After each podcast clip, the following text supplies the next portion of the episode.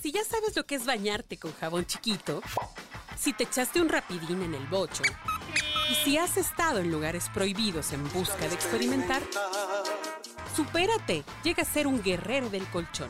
Aquí te vamos a dar toda la información. Escucha La Orgasmería de Barrio con arroba tulipangordito y la banda de Sexpertos.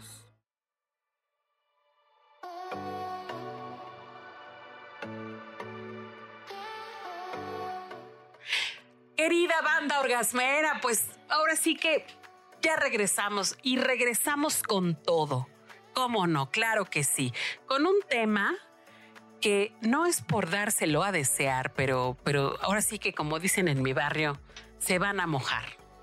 Amiga, pues qué rico, ¿no? Pues claro, se van a mojar. Y esa vocecita que me acompaña, pues es nada menos y nada más que mi amiga Jane de la Selva, que no la vemos, que no la escuchamos desde que nos trajo al doctor Culitos. Oye, ¿qué fue del doctor Culitos? Pues mira, ¿qué te digo? Doctor Culitos, donde quiera que estés, te extrañamos.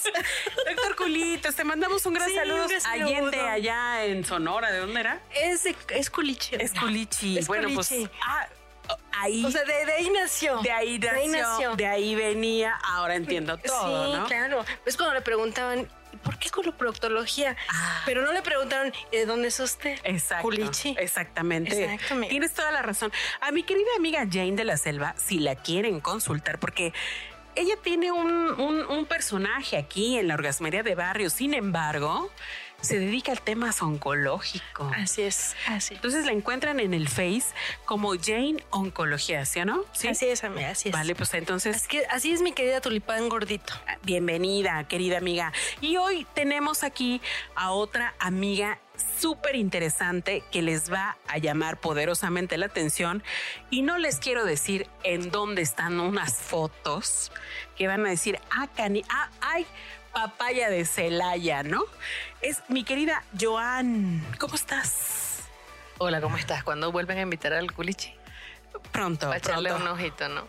No, es que sí, es que mira, una cosa es el culichi y una cosa es hablar de esas profundidades del, del, del culichi, de esas profundidades. Pero si tú conocieras a ese ojiverdi, No, sí, sí se la rifaba, ¿eh? Sí, o sea, si lo vieras dirías, órale, revíseme ya. Ok. Sí, sí, revíseme. sí. O sea, sí, sí, se- sí se la rifó. Oye, Joan, tú eres una modelo curvy. Sí. O sea, tienes esa experiencia. Anda, anda de moda eso de ser curvis, ¿no? ¿O qué? Cuando yo empecé el modelaje curvy, este. Pues no voy a decir mi edad, pero ya era medio grande y no me daba pena. O sea, no tenía esos complejos ya de una niña de 20, por decirlo. Claro. Entonces había que modelar en lencería y a mí no me importaba. O sea, yo decía, mientras me paguen, pues yo hago. Además, eran marcas muy mm, de ama de casas, y cosas así. Entonces, como que no había nada, no estaba sexualizado. Aunque ser curvy no significa que haya limitaciones en el sexo, que eso Claro. traté de inculcarlo, pero mis compañeras curvy, pues no, como que ay, las gordas no cogen, no me jodan. Pero bueno, sea, perdón. O sea, Este, perdón. sí. no, hombre, Perdón. no vengan a la orgasmería. No. Entonces, este, hice mucho modelaje porque las niñas, te digo, o sea, estaba comenzando el auge. Tuve muchísimo trabajo porque nadie se atrevía a trabajar de eso. Era como que estaban acomplejados de que ser cortita todavía no. Pero entonces empezó la cultura de acéptate, acepta tu cuerpo. Y ahora las niñas de 20 sí modelan, sí ya no tienen esos temas de que soy gordita, no puedo ser modelo. Y ahora tengo mucha competencia. pues. Claro. Ahora mi perfil es mamá. Mamá, bueno, pues mamazota, querida, eh, te encontramos así en, en- en Instagram, ¿no? Arroba Joan, guion bajo, Masei. ¿Por qué Masei? ¿Es tu apellido? Matsei. Ok, Matsei, ok, perdón. Es M-A-Z-E-Y. Y, No, y no, y latina. Perdón, perdón, y latina. Ay, bueno, yo ya. Perdón, Ah, no, ustedes eso de la falta de costumbre de venir aquí a la orgasmería, pero ya estamos de vuelta y vamos a darle con todo. Vamos a hablar de un tema que a las mujeres siempre pues nos, nos pone de malas, ¿verdad? Fíjense que una vez yo estaba platicando con una compañera mía y me dijo, iba yo caminando cuando de repente empecé a oír así como un crash, crash, crash, crash, crash. ¿Y qué creen que era? Que no lubricaba. Era su vagina haciendo ese sonido. Hablándole. Sí, o sea, si ustedes me están escuchando, web escuchas, amigas, han pasado por eso, a lo mejor vivieron esta experiencia. Pero está muy cabrón que hasta que te sonó, ahora sí que hasta que te, te puso esa alarma, hasta que te, Hasta habló, que te habló y te avisó. habló y te avisó Ya se y era contigo. molesto el pinche sonido. Hazme caso. Ajá, exacto. Porque, bueno, he de confesar que mi compañera, pues no, no es muy sexosa, que digamos. O sea, como que no le hacía mucho caso a ese tema. Hasta que le empezó ahí a. Le sonaba lija, pues no sé Ay, no. lija de agua o a. O a, a lija, exacto. Imagínate. Pero se me hizo un- un- una cosa muy, increíble, muy increíble, muy impactante. Bueno, total que bueno. El chiste es que el tema de la lubricación es importante para las mujeres y tiene que ver también con la edad y tiene que ver con la emoción, mi querida Jane. ¿O qué onda? Pues sí, amiga, porque fíjate que este que la lubricación se da de dos formas. Una, obviamente por la este, excitación de la mujer, pero si esa ex- excitación está limitada por la forma del pensamiento, por la educación, porque no quiero, porque no sé qué, pues no se da Por el qué lubricación, dirán. Por el que dirán. Lo que le pasó a tu amiga que este que no lubricaba, No le hice caso. que no le hacía caso y es una cosa, es algo, es parte de la vida diaria y es algo que debemos estar ahí atentos y que le debemos escuchar antes de que nos hable, antes de que la vagina nos pregunte, oh, de Oye, que nos pero- diga, hazme caso. Ahora sí que si el río suena es porque, algo lleva, algo lleva. En, este caso no llevaba agua. Agua, ¿O lo ¿Tú que qué opinas. Joan, de este tema? Hay que estar pendiente de nuestra amiguita, por supuesto. No podemos dejarla pasar tanto tiempo abandonada. Pero últimamente eh, eh, me he dado cuenta que mm, no sé si puedo decir, pero sí sé que tiene que ver con la lubricación porque, por ejemplo, yo cuando usaba antes Tampax y antes los hacían como de plastiquito y cosas así, era como que más fácil que fluyera hacia adentro, ¿no?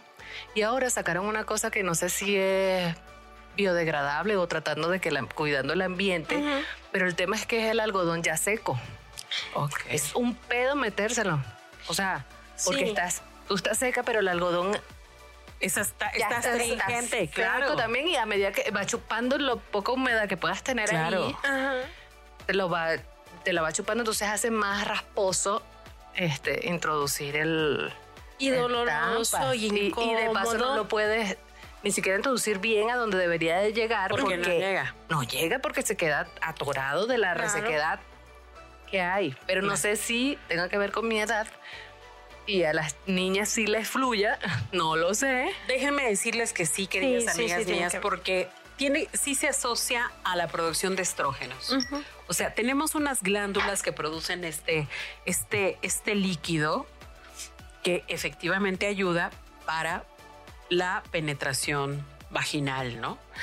Eh, cuando estás excitada, pues se producen es- es- este, fluido que es parecido a, a la composición de la saliva.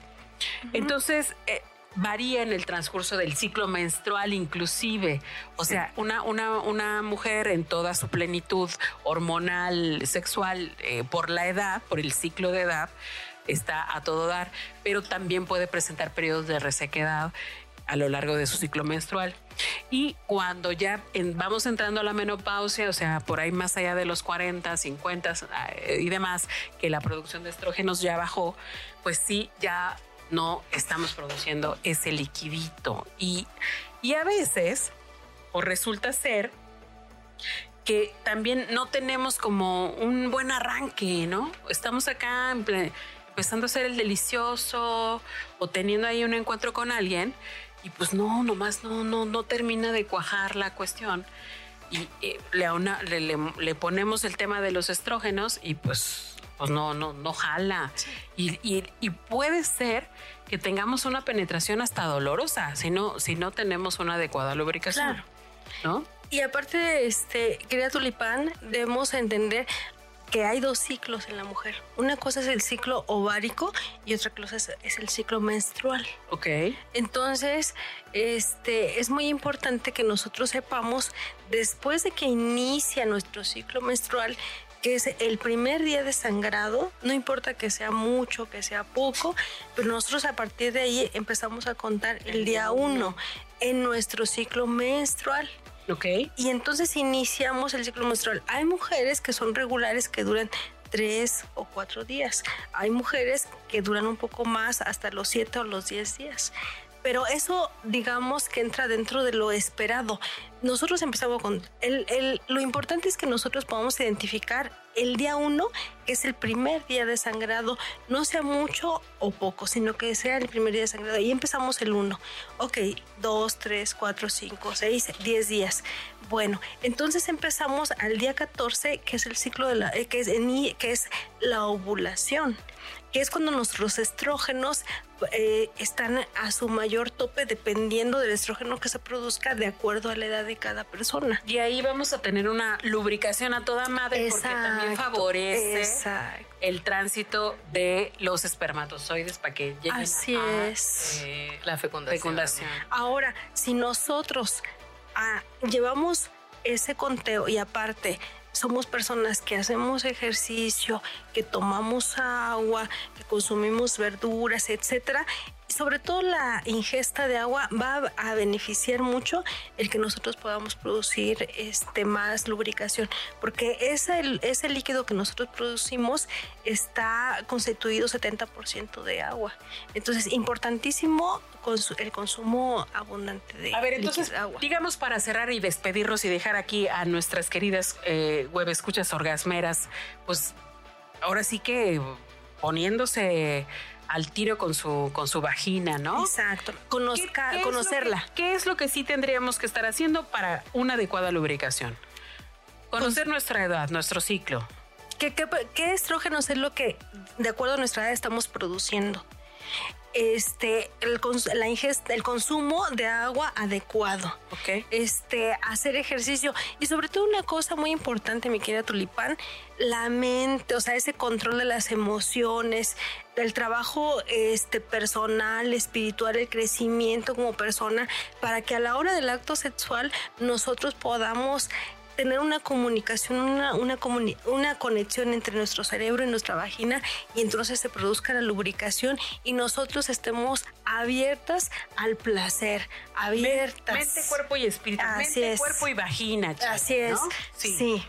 Ok, y, y, además, digo también no, no sentirse mal porque la variación de estrógenos por la edad también nos pega y en un momento dado ayudarnos de lubricantes claro, a amiga, agua, claro, por supuesto. Hay, hay muchas cosas, la ciencia ha avanzado mucho, hay mucha tecnología que, de la que nosotros podemos este, envejecer, es parte de la evolución de, de las personas. A lo mejor físicamente ya no somos los mismos que, que, cuando teníamos 20 años, pero la madurez y la experiencia nos va a hacer que nosotros tengamos experiencias más evolutivas, más con más satisfacción y más reconfortantes, etcétera.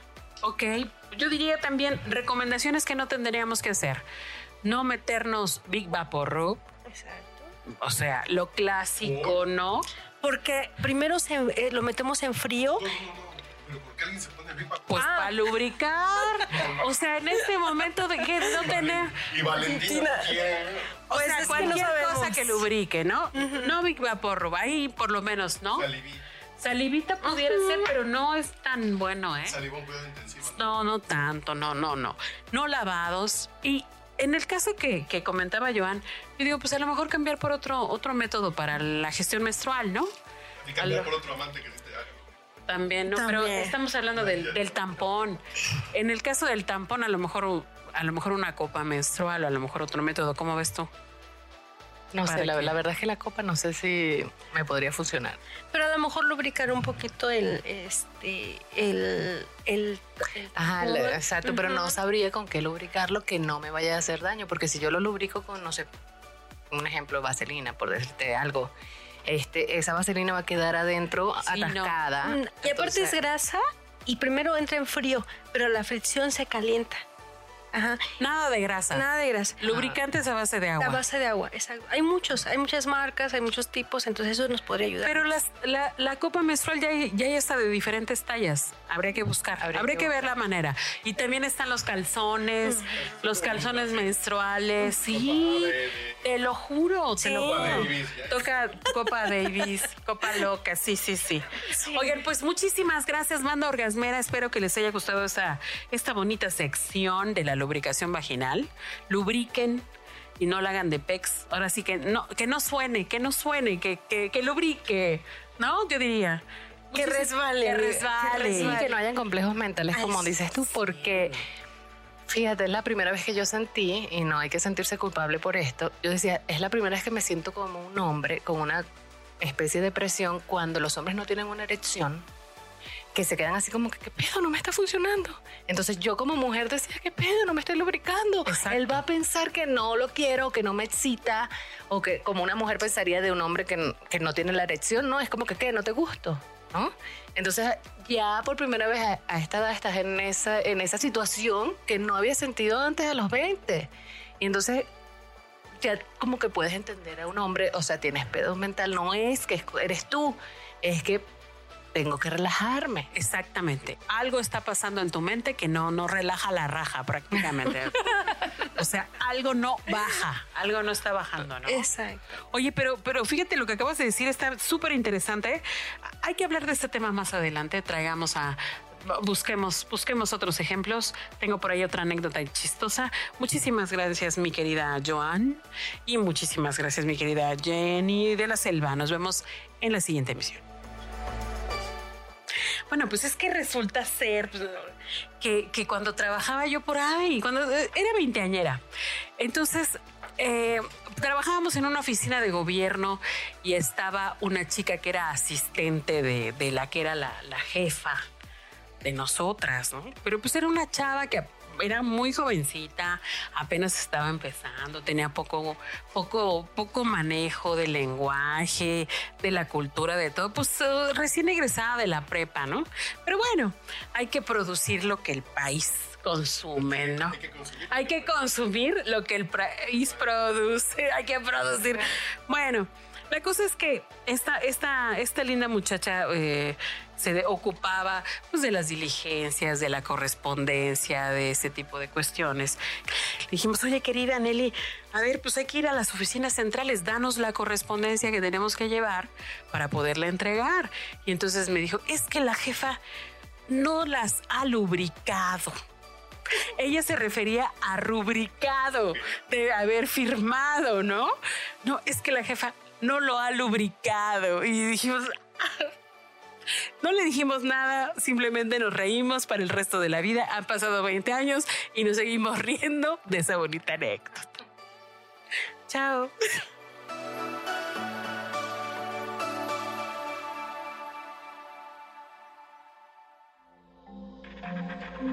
Este audio está hecho en Output Podcast.